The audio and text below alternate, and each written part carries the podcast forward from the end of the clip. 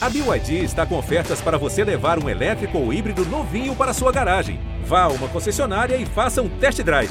BYD, construa seus sonhos. 25 anos. As histórias na Globo News. Comigo, Maria Beltrão.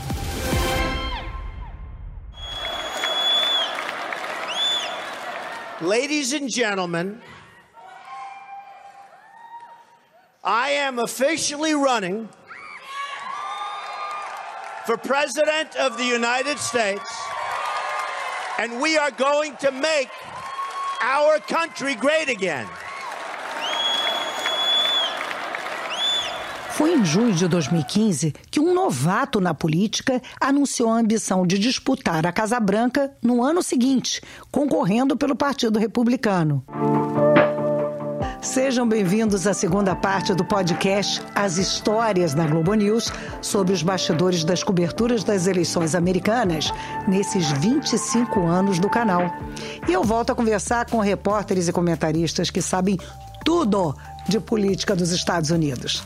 Sandra Coutinho, Jorge Pontual, Marcelo Lins, Carolina Cimente e Raquel Krahenbull. Um prazer ter vocês aqui comigo. I'm with you, the American people. Donald Trump era uma celebridade. Tinha sido anfitrião de um programa de TV por muitos anos. Mas a verdade é que ninguém, a princípio, o levou a sério. Ele era tratado como um candidato café com leite. Para você ter uma ideia do nível de ceticismo geral, o nosso escritório em Nova York nem mandou repórter para cobrir o lançamento da candidatura do Trump, que foi lá na Trump Tower. A notícia na época foi dada com uma nota coberta. O que é nota coberta? É uma nota lida pelo apresentador, no caso, nossa Leilani Neubert, com imagens rodando, né? Uma coisa bem simples, porque ninguém estava dando muita bola. Vamos ver como foi. O milionário americano Donald Trump anunciou que está na disputa pelo Partido Republicano para sair candidato a presidente em 2016. Sempre polêmico, Trump disse que vai acabar com a imigração ilegal porque os imigrantes, segundo ele, abre aspas, trazem drogas, crime e são estupradores. Pontual, o fato é que a imprensa em peso ignorou o Trump, praticamente até ele ser confirmado candidato tanto aqui no Brasil, como nos Estados Unidos, como eu posso dizer, no mundo todo. Olha, o Trump ficou muito famoso com aquele reality show que ele comandava durante 14 anos. Ele virou uma grande estrela da TV, mas ninguém levava a sério como político, né? porque ele só falava absurdos, barbaridades. Mas ele era o candidato que a classe média baixa se identificava, conhecia, era fã, torcia por ele. Olha, o Huffington Post, aquele site de notícias da internet, cobria o Trump na área de entretenimento. Ele era considerado um palhaço, uma espécie de chacrinha americano. E aí ele surpreendeu. Agora, dessa vez, você finalmente fez uma previsão certeira depois de um comício em Scranton. Pois é, Scranton foi onde nasceu o Joe Biden. E a Hillary levou o Joe Biden para fazer um comício com ela, em Scranton. E não tinha ninguém. E o Trump tinha feito um comício lá com 40 mil pessoas na semana anterior. Aí eu vi que a coisa estava muito mal parada para Hillary, porque o Trump eletrizava o eleitorado dele. E o eleitorado da Hillary ia votar nela, mas sem muito entusiasmo, né, Maria? E a Sandra sentiu justamente essa temperatura absolutamente diferente num comício do Trump. E isso apesar do frio intenso, né, Sandra? O Maria era um comício dentro de um armazém de grãos no meio do nada, na Pensilvânia. Assim, aquela fazenda, aquele frio, que chega a sair uma fumacinha do frio da grama. E era uma hora da manhã. A gente falou, gente, será que ele cancelou esse comício? Mas as pessoas eletrizadas dentro do, do celeiro gritavam: Trump, Trump, Trump, Trump. Quando eu vi a energia daquela gente fazendo, sei lá, 15 graus abaixo de zero, uma hora da manhã ninguém arredava pé, eu falei: pronto, esse homem está eleito. É, e tinha acabado de sair um artigo no New York Times dizendo o seguinte: o Trump vai ganhar porque ele faz televisão melhor do que a Hillary. E ali eu falei: meu Deus do céu, é sobre o espetáculo. É para isso que as pessoas estão aqui. Eles estão pouco prestando atenção qual é, qual, qual deixa de ser a plataforma de governo. Não é, não é isso. é quem é o maior showman. E o Trump, sem dúvida, era melhor showman do que a Hillary. Enemies of freedom. Face the music. Come on, boys, take them down.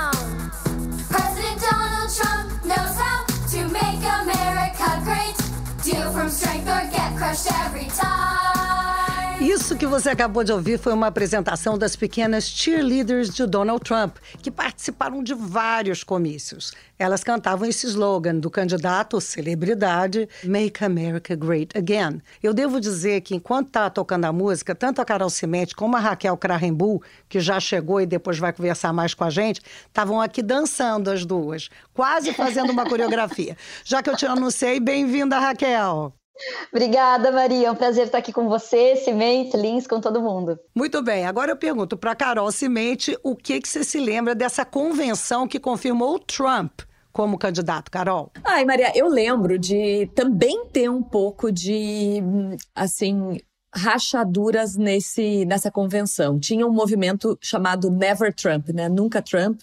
E tinha, alguns estados tinham grupos que ainda na convenção defendiam que ele não fosse o candidato, tinha rumores de que ia aparecer um outro candidato de última hora. E aí depois, quando a, a convenção pegou tração mesmo e estava rolando já há alguns dias, parecia um filme de ficção científica para mim, porque era um roteiro totalmente fora do tradicional. Donald Trump aparecia em cenários com uma iluminação estranha, situações feitas para fotografia e televisão. Sim. E os eleitores gritavam, né? Make America Great Again, eles tinham gritos de gritos de guerra. Grito né? de guerra. E Lock Her Up. Lock Her Up, Lock Her Up, que é prenda ela, que é em relação a um teórico crime que a Hillary Clinton teria cometido. E foi quando a expressão fake news entrou para o nosso uhum. vocabulário, foi quando a pós-verdade começou, né? Foi, foi o primeiro evento da pós-verdade, talvez, né? E além disso, um clima de muito ataque, de uh, qualquer republicano que fosse mais comedido, mais discreto, foi engolido pela onda Donald Trump. E o discurso não era tanto aquele discurso tradicional republicano, controlar gastos, diminuir o Estado, uh, etc. Era mais um discurso de raiva, era um discurso de ódio. Nós, jornalistas e os nossos entrevistados, nós, nossas fontes, a gente achava tudo meio engraçado, mas até o fim da convenção, tinha passado de engraçado para poderoso. E aterrorizante, né? Também. Era um filme de ficção científica que eu digo de pessoas que seguem cegamente uma ideia que, em muitos casos, é uma mentira, mas não importa. Deve ser muito difícil, Lins, viver num país em que um candidato com um tom tão beligerante depois vira presidente da República. Que loucura, né? Onde que isso poderia acontecer mais, né? Mas teve isso tudo que a Carol falou. Um outro slogan que entrou aí de vez ao longo da campanha e na convenção também ficou reverberando pelo mundo era o tal do Build That Wall, né? Construa o um muro, vamos construir o um muro, que fazia parte de muitas daquelas promessas absolutamente raivosas de Donald Trump, né? A questão da imigração você vai resolver como? Construindo o muro. Build that wall! Build that wall! Build that wall! Também vai ser o muro contra a violência, também vai ser o muro contra o tráfico de drogas. Quer dizer, uma solução muito simples, como é que ninguém pensou nisso? Será que para resolver os problemas, então basta você construir um muro? Sim. E isso pegou de uma forma que era inacreditável para a gente que estava vendo, mas olhando em volta na plateia da convenção republicana, o delírio que aquilo fazia nas pessoas, é claro que a gente começa a pensar: olha que loucura isso, está funcionando. Aí você olha em volta, quem está lá? Don King, que era um empresário do boxe, figura do mundo Grande pop. Don King o do empresário boxe. do Mike Tyson, ele foi empresário do Muhammad Ali ainda nos anos 70 e tudo mais. Aí você olha para outro lado, quem está no corredor? Nigel Farage, o principal nome do Brexit na, no Reino Unido, tinha ido lá para mostrar o apoio dele dessa onda da direita e da extrema direita mundial que se agarrou a Donald Trump como sendo esse farol desse movimento. Ou seja, uma loucura que a gente viu ali em construção, em lapidação. E de volta ao Brasil, o nosso Marcelo Lins seria a voz de Trump no primeiro debate contra Hillary Clinton, transmitido pela Globo News. Não tem a força, não tem a força, não tem a disposição. E eu não acredito que ela tenha essa disposição de ser presidente desse país, porque é preciso ter uma força tremenda.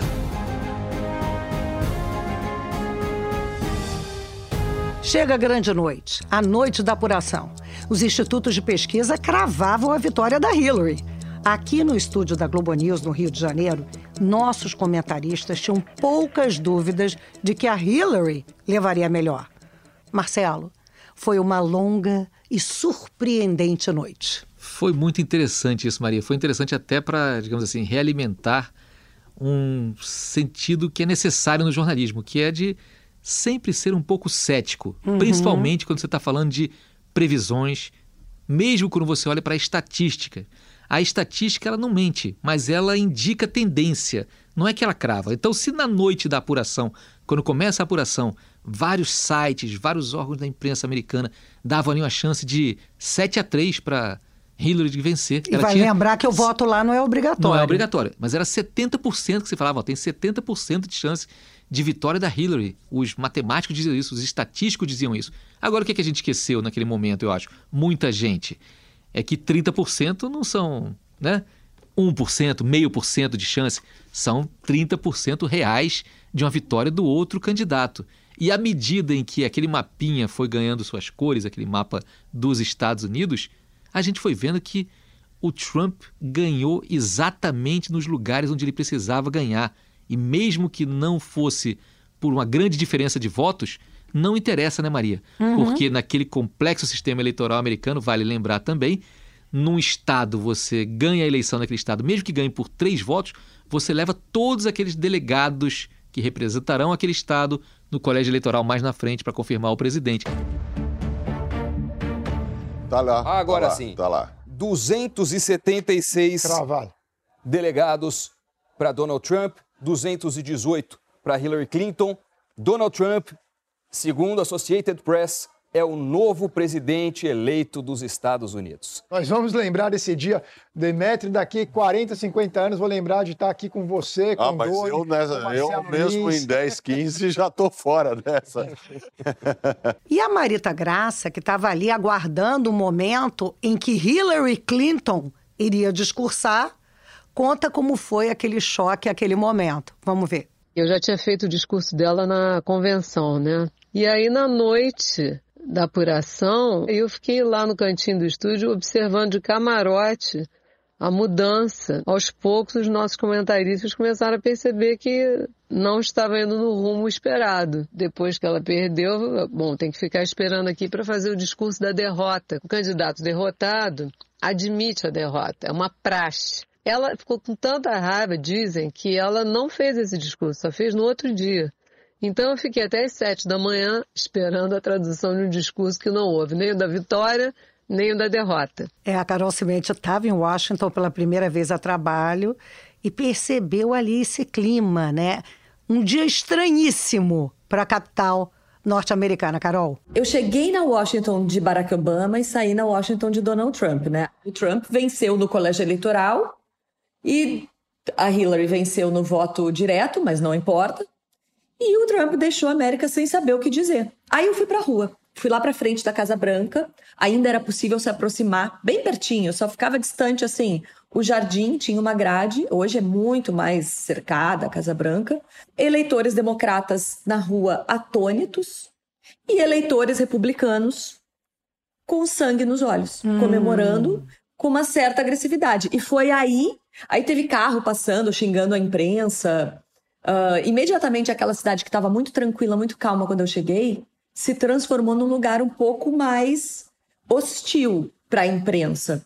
E aí eu cheguei a presenciar até uma briga. Agora, so what does that tell you about Economic. Okay. So what does that tell you about policies will not work. Aqui temos um democrata e um republicano e uma certa tensão entre eles. Era era Trump começando, minha gente. E a nossa Raquel Krahenbull estava na Flórida, acompanhando essa apuração também. Isso, Maria. Eu fui para um local de contagem de votos lá em Miami e encontrei vários jornalistas que eu encontrei durante o dia nos locais de votação, né? E a gente começou a sentir durante o dia, conversando com o eleitor, que Trump daria trabalho. Eu conversei com muitos judeu ortodoxo ali de Miami, a grande maioria votando no Donald Trump. Então a gente já foi para esse lugar de votação imaginando que, que não ia ser assim tão fácil, mas que Hillary ia ganhar. E quando a gente começou a ver o mapa virar vermelho, quando a Pensilvânia virou por volta de meia-noite, meia-noite e meia, Pensilvânia, que era um estado que por 30 anos tinha votado no, né, no, no candidato democrata, ali a gente percebeu que as coisas iam mudar. É, que Trump ia ser o presidente dos Estados Unidos, um grande choque ali para todos os jornalistas. E daí, naquela hora, eu peguei meu telefone e comecei a já entrar em contato com as pessoas que estavam na Casa Branca, que trabalhavam com o Obama. E uma pessoa ali me escreveu por volta de meia-noite e meia: Olha, eu tô indo para a cama e eu espero que seja só um sonho ruim. E você voltou a Washington a tempo de relatar o climão, o clima de velório que se instalou no governo Obama. Cheguei na Casa Branca, dois dias depois, eu vi gente chorando. O próprio presidente, né, ele precisou ali chamar é, as pessoas para o Salão Oval. Teve até depois uma foto disso, depois de uns dias eles soltaram, mas ele virou o que eles chamaram aqui, né, o consolador em chefe. O Obama, naquele momento, falou para as pessoas que, né, que para ele mesmo, que estava muito abatido, não imaginava que teria essa derrota, mas ele falava: olha, vamos levantar a cabeça, né, é, vocês já fizeram um trabalho valioso, mantenha a cabeça erguida e o trabalho continua, inclusive o trabalho durante a transição. E a Hillary precisou engolir um sapo, mais um sapo enorme. Como ela era mulher de ex-presidente, teve que comparecer à posse do Trump.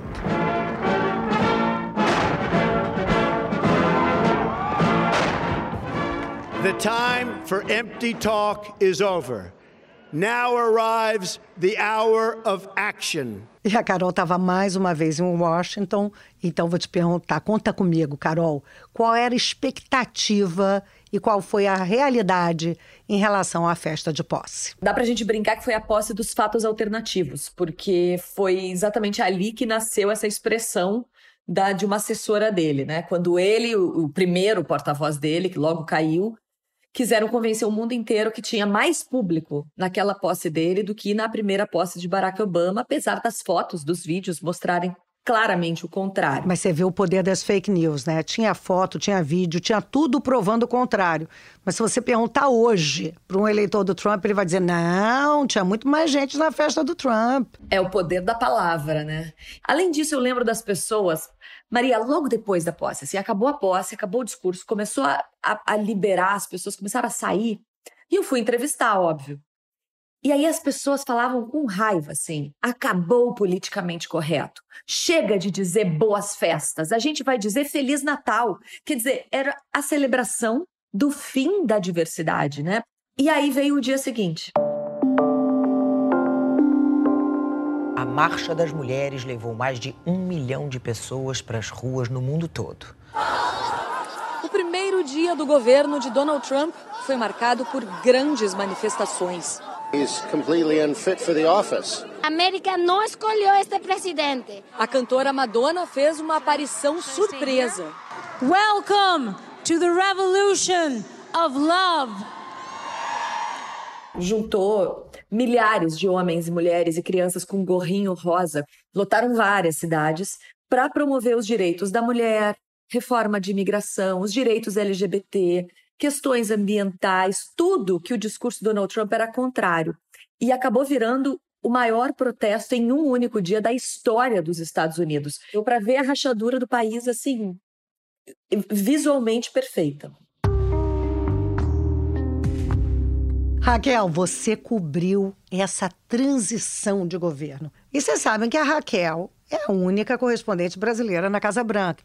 Como é que foi? Olha, Maria, agora sabendo como foi a transição né, de Trump para Biden, até que foi uma transição tranquila, mas o que a gente sentia né, ali dentro é, da Casa Branca, aquele clima de velório, foi dando lugar a um clima de revolta. A cena de um dia para o outro foi assim, de um governo para o outro no dia da posse, foi completamente caótico. Lá fora da Casa Branca, nos portões, teve muito protesto, a gente cobriu o protesto no dia da posse, tomamos gás lacrimogênio, né, as pessoas colocando é, fogo em carro. Tá realmente cena de guerra aqui em Washington nesse dia da posse de Donald Trump. Ninguém esperava que a violência chegasse a esse nível. O helicóptero da polícia continua aqui em volta. Olha, eu vou sair. É, olha, ai, ai, ai. Ai, ai.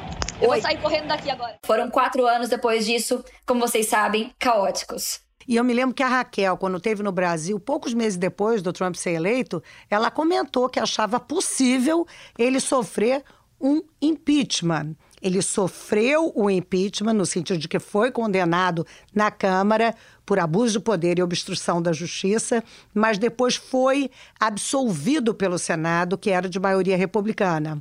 Marcelo, o Trump foi um presidente que rompeu todos os limites, mas não só limites do bom senso, mas também da lei. Sem dúvida, Maria. E ele conseguiu ser um presidente que foi condenado em dois processos de impeachment, né? Porque teve o segundo depois, já nos estertores, no finalzinho do governo dele, por conta daquele discurso inflamado lá do 6 de janeiro, de incitar a invasão do Capitólio, ele também foi processado. E mais uma vez, a Câmara tinha maioria democrata e aceitou esse impeachment, quer dizer, mas o Senado, com maioria republicana, não. Nesse processo, o primeiro era por conta da Ucrânia. Um ano antes da eleição de 2020, o Trump estava querendo pressionar a Ucrânia para que investigasse aquele que seria o provável adversário dele na eleição, Joe Biden, por conta de nomeação do filho no board lá de uma empresa de gás e tudo mais. E aí, para isso, pressionou o presidente da Ucrânia, o Volodymyr Zelensky, dizendo que ia segurar uma ajuda militar americana já prometida e também condicionando a visita do Zelensky a Washington à abertura de um inquérito contra Joe Biden. Ele queria também, o Trump, que a Ucrânia admitisse que ela, Ucrânia, é que tinha interferido nas eleições, que tinham colocado Trump no poder e não a Rússia, como o mundo inteiro ficou sabendo, inclusive por conta da imprensa americana e do grande trabalho investigativo que se fez. Ou seja, era o Trump forçando todas as barras para uso pessoal da máquina pública, para uso político em proveito dele como presidente, pressionando inclusive nações amigas para agirem politicamente em defesa dele. Uma loucura total, um personagem realmente que acho que a gente vai estudar muitíssimo na história é, mundial, né, Maria? Pois é, gente, é, apesar de tudo isso, o arrivista da política que revolucionou a liturgia do cargo, a liturgia da presidência da República, caminhava tranquilamente para a reeleição, até porque os números da economia eram muito bons, mas até que surgiu um vírus no meio do caminho.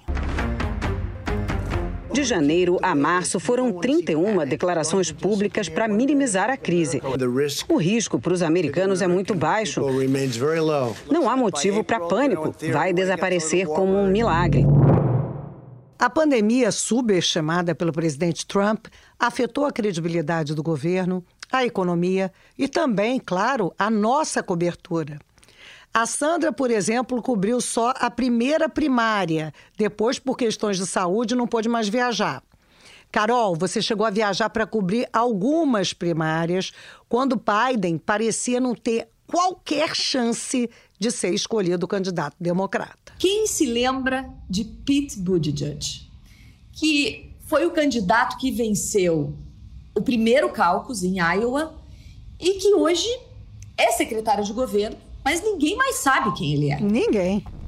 E Joe Biden foi ficando em terceiro, quarto lugar em Iowa, em New Hampshire, em Nevada, até chegar na Carolina do Sul, com o voto negro em peso nele e disparou.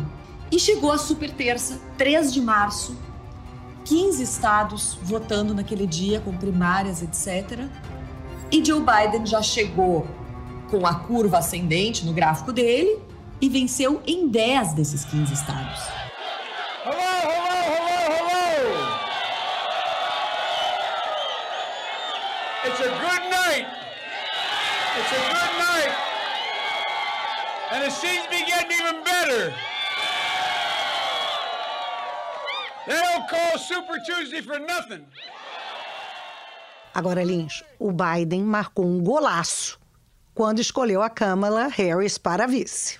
Um golaço ou um touchdown sensacional, uma cesta maravilhosa, um home run, né, pegando os esportes aí americanos, porque era algo totalmente contrário àquilo que o Trump tinha pregado nos quatro anos anteriores e tinha praticado também. Então, ao invés de rejeitar a diversidade, Biden abraçou a diversidade. Uma candidata negra, vice, filha de um jamaicano com uma indiana, mulher, é, para fechar essa chapa dele, garantir aquele apoio ali, digamos, dos movimentos identitários, mas também das mulheres, da comunidade negra. Então, foi sem dúvida nenhuma uma manobra muito bem articulada pela candidatura de Joe Biden.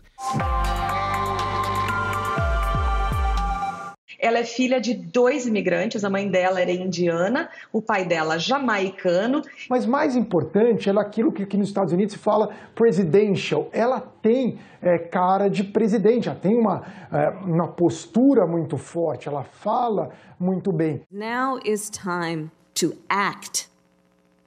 The people are demanding it. Enquanto Biden se recolhia, o negacionismo do Trump ajudava a transformar os Estados Unidos no epicentro da pandemia. E isso, claro, foi um tema muito explorado no debate transmitido pela Globo News, em que estavam Leila Sterenberg, Marita Graça e Marcelo Lins fazendo a tradução simultânea. Foi maravilhoso e o debate pegou fogo.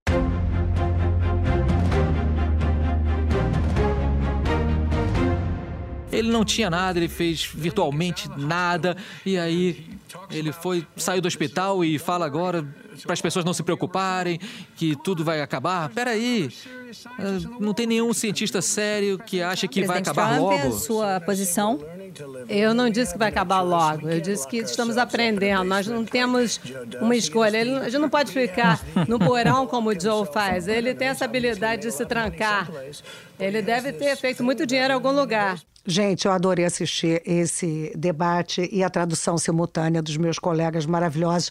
Eu confesso que revi depois do debate inteiro, porque foi sensacional. E aí, um segundo debate foi cancelado por causa da pandemia. Na verdade, a campanha inteira foi muito pautada pelo coronavírus. Apesar disso, a Globo News planejou uma das maiores coberturas de sua história de uma eleição americana. A gente tem atualização de número na Pensilvânia, então a gente vai aos números com a Leila. Por favor, Leila. Isso aí, aumentou a diferença 19.625 votos, a diferença entre Joe Biden e Donald Trump. Em Nova York, Guga Chakra comandou o telão de apuração com Tiago Weltz. Um sucesso. Há pouco, o Guga deu a declaração. Eu e Tiago Eltz viramos é. a mesma pessoa. Se virou a mesma pessoa, eu quero ver você também tocar no touchscreen. Maria, não fala isso. Não fala isso, porque senão eu perco totalmente a minha função aqui. Ele não vai deixar eu fazer mais telão nada. é o Thiago. Se ele assumir o telão, eu posso ir embora. Então vamos começar pela Geórgia, que tem. que é o estado mais quente nesse momento. Quem não ficou vidrado na telinha vendo a apuração em detalhe? Raquel, ainda na madrugada da eleição, Trump chegou a cantar vitória, mesmo com a apuração dos votos indicando um resultado negativo. E você estava na Casa Branca naquele dia. Maria, e foi muito surreal. Eu lembro que a gente estava fazendo uma entrada ao vivo, já era depois de meia-noite, e passou uma assessora da campanha ali do meu lado, e eu chamei ela rapidinho para perguntar para ela: e aí, o presidente vai falar ainda hoje? Porque a apuração ainda estava longe, né, do fim. E ela falou: sim, ele vai falar e vai declarar a vitória decisiva.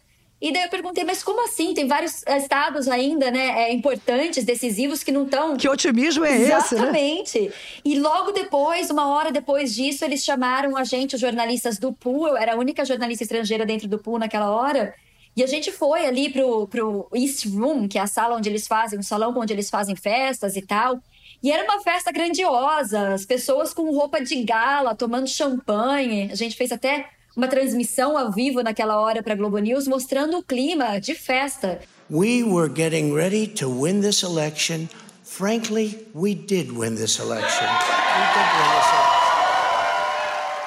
Tem gente que quando enfrenta uma dificuldade, né, cria uma, um amigo imaginário. O Trump criou uma realidade imaginária, né, dizendo que tinha havido fraude. Vamos ouvir o comentário do Lins na transmissão daquela madrugada. Se ele tem tanta certeza assim que a vitória é dele e pode ser, de fato, ele pode vencer na Geórgia, ele pode vencer na Pensilvânia, ele pode vencer em todos os estados onde a contagem ainda não terminou. Só que, de fato, ele não pode, a esta altura do campeonato, 4h32 da manhã aqui no Brasil, se declarar vencedor da eleição americana, porque não é isso que aconteceu. O resultado da eleição demorou muito a sair. Não tanto quanto na eleição de 2000 mas o suspense foi grande, cinco dias de muita ansiedade e quem deu a notícia na Globo News foi a Cecília Flash.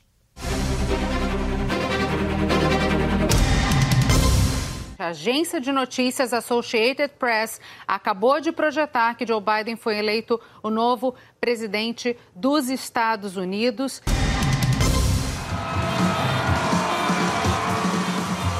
Eu garanto que você é um presidente que não quer dividir, mas unificar.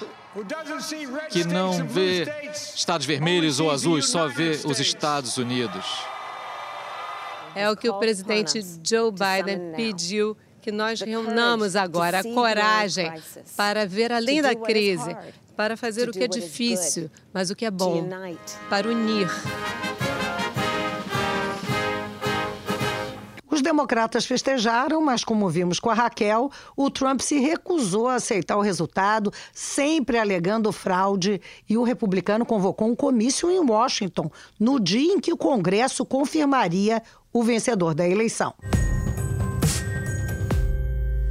E a gente viu que começou agora há pouco a sessão do Congresso americano que vai confirmar Joe Biden como o novo presidente dos Estados Unidos. Ao mesmo tempo, o presidente Donald Trump está discursando para uma multidão de apoiadores em frente à Casa Branca. We're going to walk down to the Capitol. A Marita estava ouvindo esse discurso e ficou chocadíssima. Fiquei estarrecida, Maria. Eram, eram palavras muito fortes. Ele estava realmente é, um incendiário ali. Eu vi que o negócio ia pegar fogo, muita gente ouvindo e me deu muito medo. E aí eu fui lá para o estúdio e fiquei uh, monitorando as, as televisões americanas porque a Raquel ficou lá dentro, mas a Raquel ficou presa a partir de um certo momento num lugar do Capitólio. Então foi assim que a gente soube, através de uma, uma televisão americana, que tinha havido uma morte lá dentro. Não, e a gente um... deu primeiro. E demos primeiro. E foi uma loucura, né, Marcelo, que a gente estava no ar. Aí a gente viu o Trump começando o discurso. A Marita que estava ouvindo cada uma das palavras e aí informaram para a gente, gente, o Trump está falando absurdos. O Trump está falando para as pessoas irem em direção ao Capitólio. Exatamente. É aí que a gente começou a sentir alguma coisa estranha, né, Maria? E de toda forma dá para dizer, sem dúvida nenhuma, aí sim, que aquele foi um 6 de janeiro que entrou para a história pelos piores motivos a Raquel Krahenbu, ela estava no olho do furacão dentro do Congresso americano. Era para ser uma coisa protocolar, mas na verdade virou ali uma praça de guerra. Maria, imediatamente depois da nossa entrada ao vivo aqui no Estúdio I, os seguranças do Serviço Secreto chegaram e tiraram todo mundo daquele local e trouxe a gente para uma área segura aqui do Congresso americano. Acabou de começar a fazer um barulho aqui no celular de todo mundo que está nesse corredor. A gente foi ver um alerta de emergência.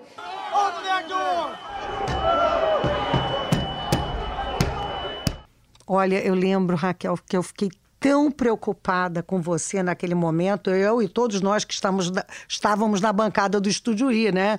E eu tenho que dizer que eu aplaudi demais a sua presença de espírito, o seu profissionalismo no meio de uma situação que era muito, muito complicada. Como é que foi lidar com aquela situação tão assustadora, porque você estava em choque também com o que estava acontecendo. Eu estava completamente em choque, Maria, mas se vocês me permitem, eu quero voltar um pouco para contar uhum. como a gente chegou ali, né? Porque no dia anterior, é, a gente com o escritório de Nova York falou: a gente não vai cobrir o protesto, a gente vai cobrir só a certificação do resultado. E a gente foi para lá nesse momento e eu achei, a gente nem cobriu, então, o, o, discurso do Trump, a gente não esperava que ele fazer um discurso naquele tom chocante que a Marita estava falando, né? Então, Logo que a gente fez uma entrada, a polícia tirou todo mundo daquele ponto de vivo e mandou a gente pro basement. Só que a gente começou a ver que o, o bicho estava pegando mesmo quando as pessoas começaram a tentar invadir o Capitólio.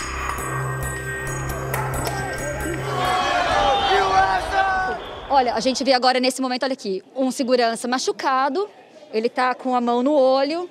Então a situação só ficando cada vez mais tensa aqui todo mundo se preparando, assim, aqui dentro do Congresso americano, como a gente falava, né, se preparando para uma guerra. É incrível o que está acontecendo aqui. Eu nunca imaginei que a gente reportaria algo desse tipo aqui hoje, mas é isso.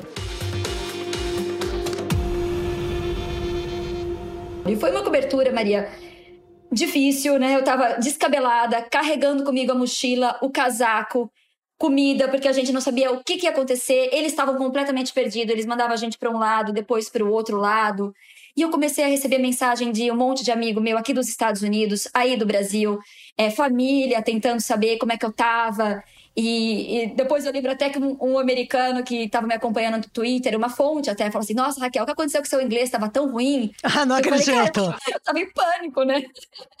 Tentando né, apurar quando as coisas estavam acontecendo, entrevistando ali o, os, né, os, os, congressistas. E um momento que eu percebi assim, o bicho vai pegar e que me deu medo de verdade foi quando eu vi uma fila de congressista passando segurando uma máscara de gás na mão e a cara de pânico, de desespero deles. E essa hora eu falei, é, tem uma bomba lá fora. Eu comecei a colocar as peças junto, né? Aqui dentro, as pessoas invadindo com máscara de gás na mão. Eu não tenho uma. Nossa Hoje senhora. esse prédio caiu na minha cabeça. Daí eu queria um momento para tentar ligar para minha mãe, falar tchau se fosse preciso, me despedir, porque a gente tava o tempo todo ao vivo, né? Aquela noite eu não dormi, outros dias depois. Já tem relato de repórter que estava lá dentro aquele dia com estresse pós-traumático. Não é meu caso. Mas, assim, foi uma cobertura intensa e uma cobertura muito inesperada. Donald Trump não mostrou arrependimento por incitar manifestantes em Washington na última quarta-feira. Ele disse: O que eu falei foi totalmente apropriado.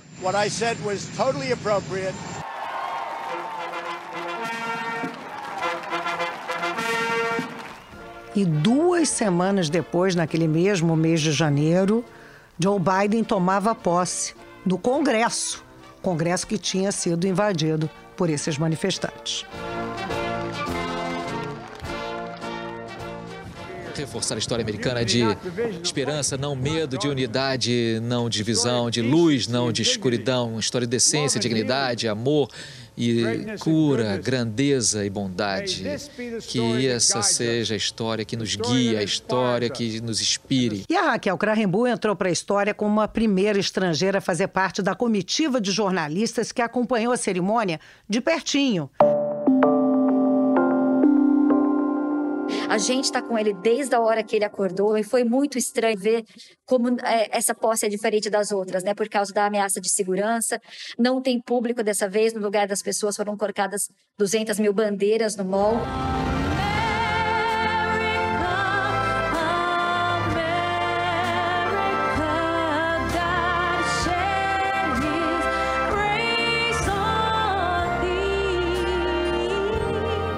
Eu que estava ancorando a transmissão da posse aqui no estúdio do Rio de Janeiro, fiquei emocionada, fico imaginando como foi para ela. Raquel, sobrou emoção, né?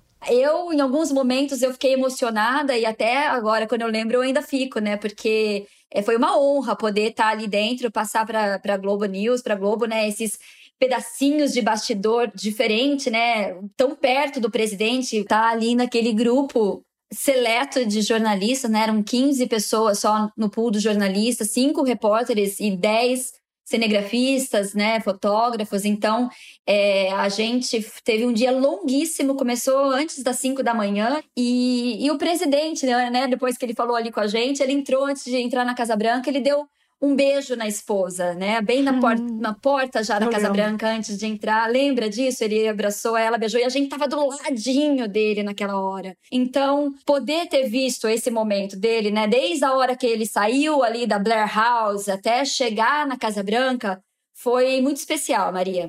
Ela falou assim, passando, e a gente conseguiu fazer uma pergunta, gente, deixa eu dizer para vocês como telespectador, eu gritei dentro de casa, porque nessa hora eu já não estava mais ancorando a transmissão.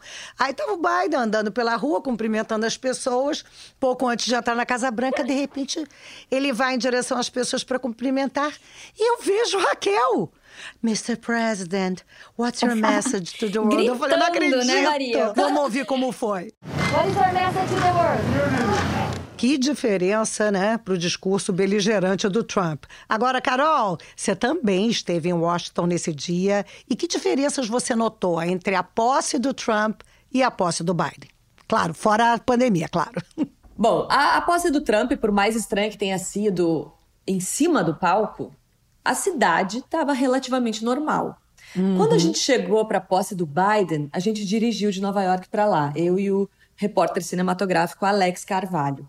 A gente demorou uma hora para conseguir chegar até o hotel, assim, já dentro da cidade. A gente ficava girando porque tinha, sei lá, dezenas de ruas fechadas, barreiras militares, o exército em peso né, na, na rua. Depois da invasão do Congresso, a cidade ficou completamente militarizada, porque um pânico de que alguma coisa daquele tipo pudesse acontecer no dia de novo ou no dia da posse. Então, quer dizer, era, era uma situação de tensão, assim, a gente não conseguia andar duas quadras sem mostrar credencial de jornalista, passaporte, sem. Era, realmente era uma Washington que eu nunca vi na vida. Todo mundo foi testado, todo mundo foi é, averiguado mil vezes e a gente não podia sair muito de onde a gente estava, não podia se aproximar para entrevistar ninguém, não tinha público.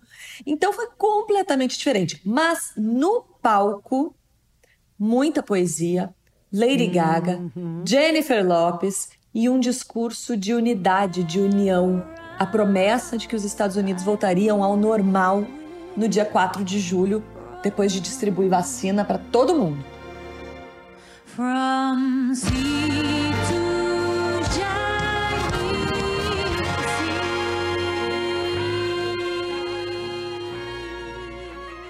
Marcelo, depois de tudo que aconteceu nessa última eleição, com direito à invasão no Capitólio, esse clima de polarização que ainda existe, você tem esperança que haja alguma mudança que reduza aí o nível de tensão, de incerteza? Olha, Maria, realmente como se diz, foi puxado esse processo eleitoral, foi puxada a apuração, a posse, tudo isso foi tenso. Se a gente for pensar pela própria estrutura do sistema eleitoral americano, eu acho que sobram brechas para acontecer mais confusão ali na frente. Esse sistema eleitoral em que o voto popular tem um peso, mas o voto do colégio eleitoral, definido pela vitória em cada estado, que transforma a eleição americana, na verdade, numa sucessão de eleições estaduais, ele continua sendo muito propício para resultados discutíveis. Não que sejam questionáveis legalmente, mas discutíveis de alguém ter mais voto da população, do eleitor americano e não levar. Portanto, a gente deve esperar mais emoção e muito trabalho para o jornalismo daqui para frente ainda. Gente, fato é que o processo eleitoral americano, em qualquer circunstância, é bem confuso para os nossos padrões. A cada quatro anos a gente tem que explicar e tem que entender também as primárias, a super terça-feira, o colégio eleitoral. Mesmo assim, o mundo todo para para acompanhar. E é por isso que a gente se orgulha tanto do nosso trabalho. Eu queria agradecer demais as participações da Sandra Coutinho, da Carolina Cimente, da Raquel Krahembu, do Jorge Pontual e do Marcelo Lins, que ajudaram a lembrar todas essas coberturas comigo. Esse podcast teve roteiro de Marita Graça e Marcela Souza, produção de Cristina Caldas e Raquel Andrade, edição de Marcos Cavalcante e Lúcio Alberto Neves, pesquisa de acervo de Alessandra Schmidt, Fernanda Cardoso, Tiago Lima e Carolina Pinho. Sonoplastia de Luciano Ribeiro e Pedro Jardim. Até a próxima!